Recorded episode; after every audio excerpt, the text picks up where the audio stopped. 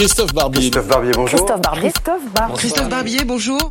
Bonjour Christophe. Bonjour Eric. Le salon de l'agriculture ouvre ses portes euh, samedi. On sait que certains présidents comme Jacques Chirac adoraient aller au cul des vaches. Est-ce que c'est le cas d'Emmanuel Macron? C'est moins sa nature, d'évidence. Emmanuel Macron est un enfant de la ville, Amiens. C'est un enfant des villes, celle où il a fait ses études, celle où il a travaillé. C'est un enfant de l'international. C'est un enfant anywhere, comme dirait Hart, l'intellectuel anglais.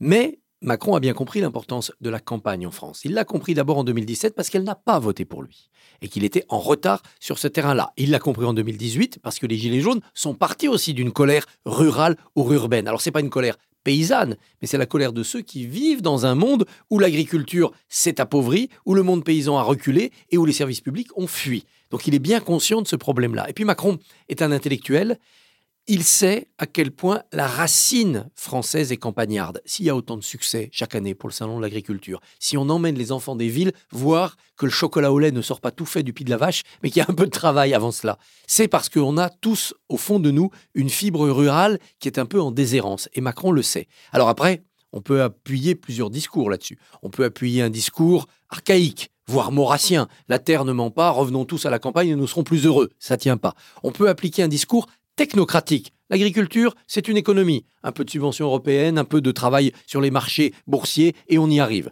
On peut y appliquer un discours politique, général. C'est-à-dire qu'un pays qui ne marche pas sur ses deux jambes, la ville et la campagne, il est boiteux.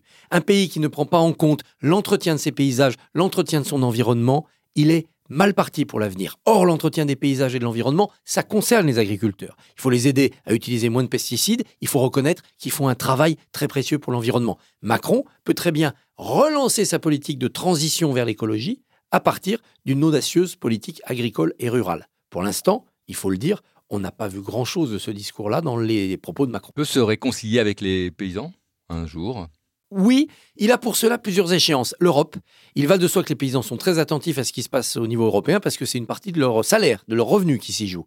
Et Macron, par son action européenne, peut marquer des points. Ensuite, Macron peut, en pérennisant le grand débat, en ne cessant d'aller à la rencontre de cette France rurale, tout doucement reconstituer un lien avec elle.